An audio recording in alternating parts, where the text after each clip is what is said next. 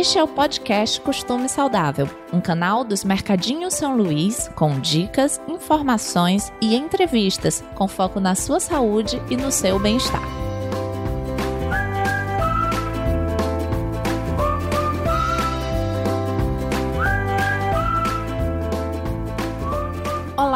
Eu sou Joana Ramalho, apresentadora deste podcast, e ao longo dos episódios vou receber convidados que vão ajudar você com muitas dicas para uma vida mais saudável. Seja bem-vindo!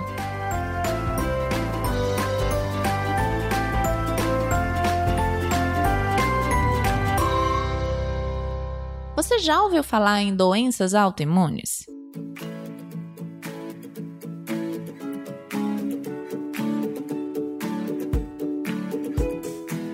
Histórico genético, fatores ambientais e estilo de vida são fatores que podem aumentar a chance de desenvolvê-las. A convidada de hoje, que vai nos ajudar a entender um pouco mais sobre o assunto, é a nutricionista Fernanda Padovani. Olá, eu me chamo Fernanda Padovani, eu sou graduada em nutrição, mas há alguns anos eu venho atuando como terapeuta integrativa, holística porque eu entendo que além de uma boa alimentação, além de uma boa nutrição, além de uma boa suplementação, outros fatores se fazem importantes para a gente conseguir que o nosso organismo volte a trabalhar no seu ritmo ideal. Sistema imunológico, autoimunidade e intestino estão diretamente interligados. E entender essa relação é muito importante. Além disso, analisar os possíveis gatilhos responsáveis por ataques realizados pelo sistema imunológico é fundamental. Quando a gente pensa né, numa autoimunidade, ah, o que, que a gente aprende? Ah, doença autoimune é quando o seu corpo começa a produzir anticorpos para se autoagredir. Certo, mas a nossa ideia é tentar entender por que, que o nosso corpo está fazendo isso, né? Qual foi o gatilho ao longo desse processo que fez com que o seu sistema imunológico entrasse em pane, né? Deu um curto-circuito e por que, que ele começou a, a atacar os seus próprios tecidos. Né? Então, vamos supor, em alguns casos, a tireoide que vai ser atacada e a gente tem ali de repente um hipotiroidismo de Hashimoto, um hipertiroidismo de Graves, né? Quando é no intestino, a gente pensa talvez uma doença celíaca, né? Quando é na pele, a gente pensa em psoríase. Quando ataca o seu cérebro, a gente pensa em, em esclerose múltipla. Quando a gente pensa é, em pâncreas, a gente pensa no diabetes do tipo 1, enfim. É, o que a gente sabe, né, atualmente, é que a gente tem mais de 120 tipos de doenças autoimunes catalogadas, e isso é algo mais da modernidade. Então, é, se a gente para para pensar, eu tô com 40 anos, então lá na época dos nossos pais, na época dos meus avós, então minha avó tem 91 anos e está viva, então vamos pensar 90 anos atrás, se na época dela a gente tinha tanto essas patologias que a gente tem hoje em dia. Não, não tinha. Então, nosso DNA não mudou, nossa sequência não mudou, genética. Então, o que, que a gente vem mudando de padrão, de hábito, de estilo de vida ao longo desse processo? Que gatilhos a gente tem dado para o nosso organismo para que ele comece a se autoagredir? Então, a gente vê muito como esse estilo de vida atual tendo um papel importante ao longo desse processo. Então imagina que você, lá na sua infância, você foi uma criança que você era muito doente, você usou muito antibiótico, muito anti-inflamatório, muito corticoide. E aí, de uma maneira eh, mais rude, Vamos falar que você foi chicoteando, você foi agredindo, você foi ferindo a sua mucosa intestinal. Então, o que era para ser tudo fechadinho, coladinho, é o que a gente chama das tag junctions, que era para ser como se fosse as barreiras, né? Uma colada na outra com essa agressão de medicação, você meio que vai rasgando essa mucosa e você acaba tendo o que a gente chama de permeabilidade intestinal. Acabam passando coisas que não deveriam passar, como por exemplo alguns parasitas, alguns metais tóxicos, alguns alimentos inflamatórios. E tudo isso, com o passar do tempo, entrou. Então entrou um monte de ladrão, invadiu o nosso organismo. E com o passar do tempo, as doenças autoimunes começam a surgir, começam a se manifestar, tendo como uma das principais portas de entrada o nosso intestino. Então, a gente sabe que o intestino abriga cerca de 80% do nosso sistema imunológico. Então, é impossível ter um corpo saudável, né, sem um intestino saudável. A gente tem vários tipos de desbiose, que é sinônimo para desequilíbrio, e a gente vê muita desbiose intestinal que é um desequilíbrio dessa microbiota, então é, é um desequilíbrio dos micro-organismos presentes no intestino e que vão contribuir lá para essa permeabilidade é, intestinal e que essas toxinas, esses nutrientes mal digeridos, alguns vírus, alguns parasitas, eles vão entrar com uma facilidade maior na corrente sanguínea, né, nos nossos vasos linfáticos, né? E aí automaticamente esses compostos ao caírem, né, na circulação vai acabar ativando o nosso sistema imunológico e aumentando todo esse esse processo inflamatório. Os probióticos estão ganhando cada vez mais espaço no dia a dia de muitas pessoas. Mas será que eles devem ser a primeira alternativa para tratar o intestino que está afetado? Quando a gente pensa em intestino, foi colocado isso muito para gente, né, ao longo dos últimos anos. A gente pensa logo, talvez, em probiótico, que pelo menos foi o que eu aprendi lá no passado. E talvez em alguns fermentados, como kefir, como kombucha, como nutritional yeast, é, e que no meu entendimento, num primeiro momento, não seriam estratégias interessantes para a gente modular e para a gente tratar esse intestino. Então vamos supor, se eu tenho uma síndrome fúngica, se eu tenho uma cândida vaginal e que fez lá uma permeabilidade e que uma translocação e de repente eu tenho a presença disso no meu intestino. E aí essa cândida intestinal, ela vai me gerar estufamento, gases, má digestão, sensação de arrotos, de abdômen distendido, de coceira no couro cabeludo, de caspa, de corrimento vaginal, de ardência vaginal, de dermatites, fungos, coceira no ouvido, sensação de olho coçando, da vista ardendo. E se de repente eu uso probióticos, kombucha, kefir, eu meio que pode ser um tiro no pé. Então eu posso meio que estar tá dando alimento para essa cândida, dando alimento para esse fungo dentro do meu organismo. Então, toda vez que os processos de detox do corpo vão muito além das mudanças alimentares. E a Fernanda compartilhou com a gente algumas alternativas que podem ajudar nessa missão.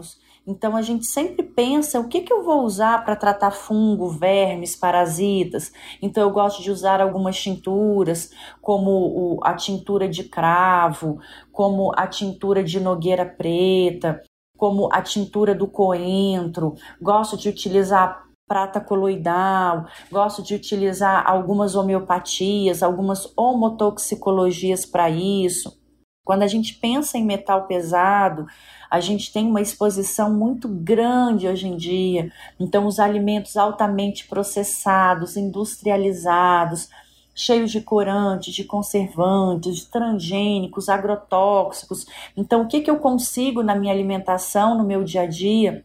Tentar diminuir, tentar minimizar essa carga desses impactos. Então imagina, eu tomo um banho e aí eu uso um shampoo cheio de parabeno, e aí eu uso um desodorante que é cheio de alumínio, e aí eu uso um creme dental que tem muito flúor, e aí eu passo um batom que tem muito chumbo. Isso ao longo de 5, 10, 15, 20, 30, 40 anos. Então meio que a gente vai entupindo os nossos receptores hormonais, a gente vai enchendo o nosso corpo de lixo. Então, os processos de detox, né, de detoxificação do nosso corpo, eles vão muito além do que eu tomar um suco verde, até porque de nada adianta eu tomar um suco verde, sendo que o meu corpo não está preparado para detoxificar tudo aquilo. Então, quando a gente pensa em autoimunidade, tratar parasitas, fazer descontaminação de metal, então quando eu uso uma clorela, quando eu uso espirulina, quando eu uso alguns ativos que têm essa capacidade de favorecer a, a limpeza do meu corpo, às vezes tintura de absinto, e outras, é, o carvão vegetal do coco, por exemplo. Você tem coisas, a zeólita, que eu gosto muito, alguns florais quânticos para fazer descontaminação de metal. Então é muito importante a gente começar esse processo de varredura, né? Tirar o ambiente tóxico. Então, como tratar uma autoimunidade? Ah, eu tenho fibromialgia. E aí eu vou usar uma medicação para minimizar a dor, mas a dor da fibromialgia é a consequência, ela não é a causa. Então, muitas vezes, o médico precisa usar um medicamento para devolver qualidade de vida para o paciente? Sim, com certeza. Mas eu não estou indo na causa. Então, o que que me gera fibromialgia? O que está sendo gatilho para aquele processo? Então, quando a gente começa a tirar metal tóxico, tirar metal pesado, tratar parasitoses, fungo, vírus, melhorar a qualidade da minha alimentação, eu consigo dar meios para o corpo fazer né, o seu processo natural de desintoxicação.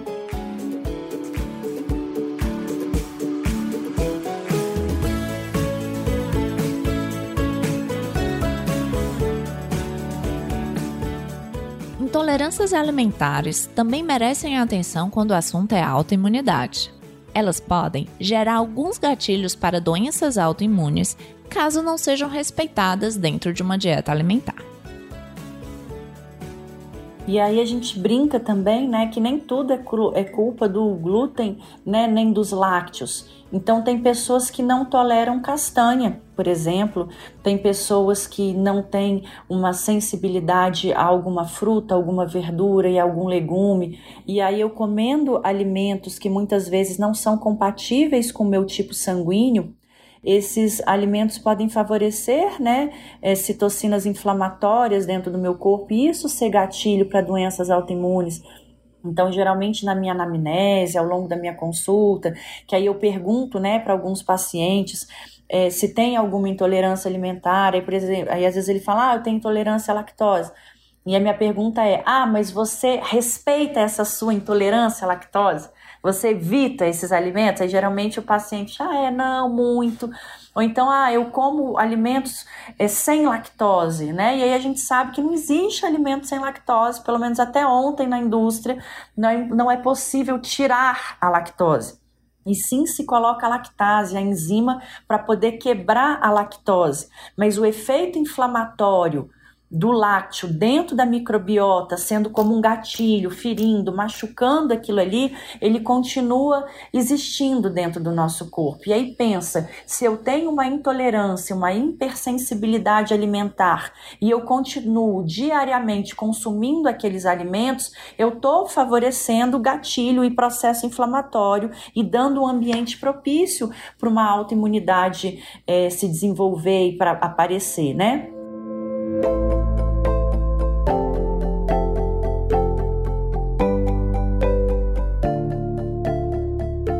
Para finalizar, a Fernanda compartilhou algumas dicas para aplicar no dia a dia que podem ajudar a ter a vida e o intestino mais saudável.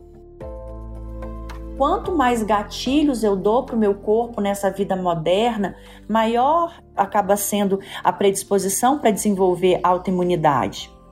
Então, assim, fazer tudo perfeito ninguém faz, mas eu falo que o conhecimento liberta. A partir do momento que você já tem acesso à informação, então no seu dia a dia você já pode começar a trocar e a modificar algumas coisas. Então, se eu tenho panelas de alumínio, se eu tenho panelas de teflon, será que dá para eu trocar por panelas de ferro, que seria menos pior?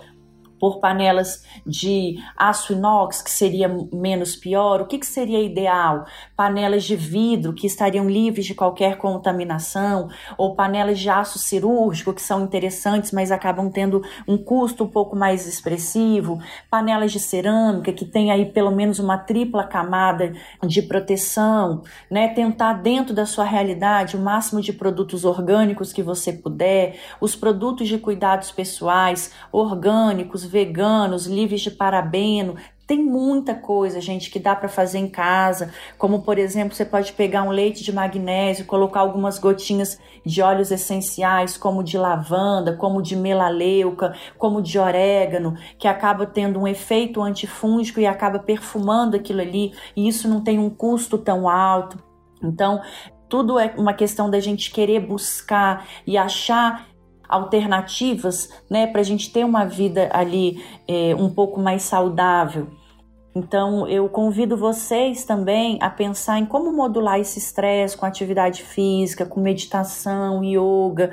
A gente é corpo, mente, espírito. Também não adianta eu comer tudo lindo, perfeito, saudável, maravilhoso, orgânico, na panela de cerâmica, sendo que você está dormindo mal, que você está estressado, que você está irritado, que você tem um emprego que às vezes te faz infeliz, que você tem um relacionamento que você também não é feliz.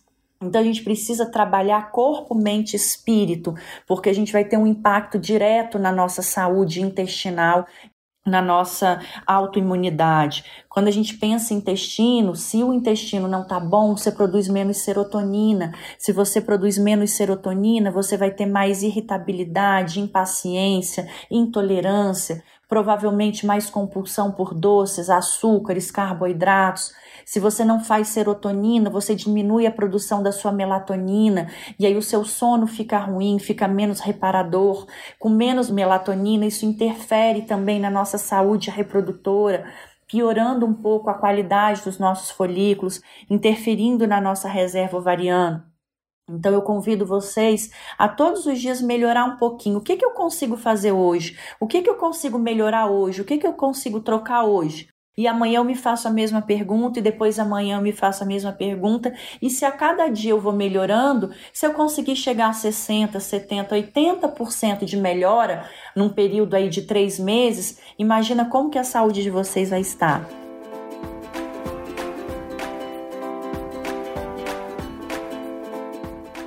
Foi um prazer aprender mais com a Fernanda. E você, curtiu? Aproveita para indicar esse episódio para alguém que vai adorar saber mais sobre o tema.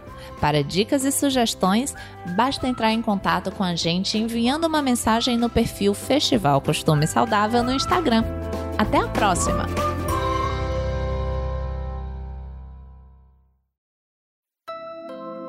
O podcast Costume Saudável é um oferecimento do Mercadinho São Luís com apoio da CSI Locações e produzido pela 20 a 20 produtora.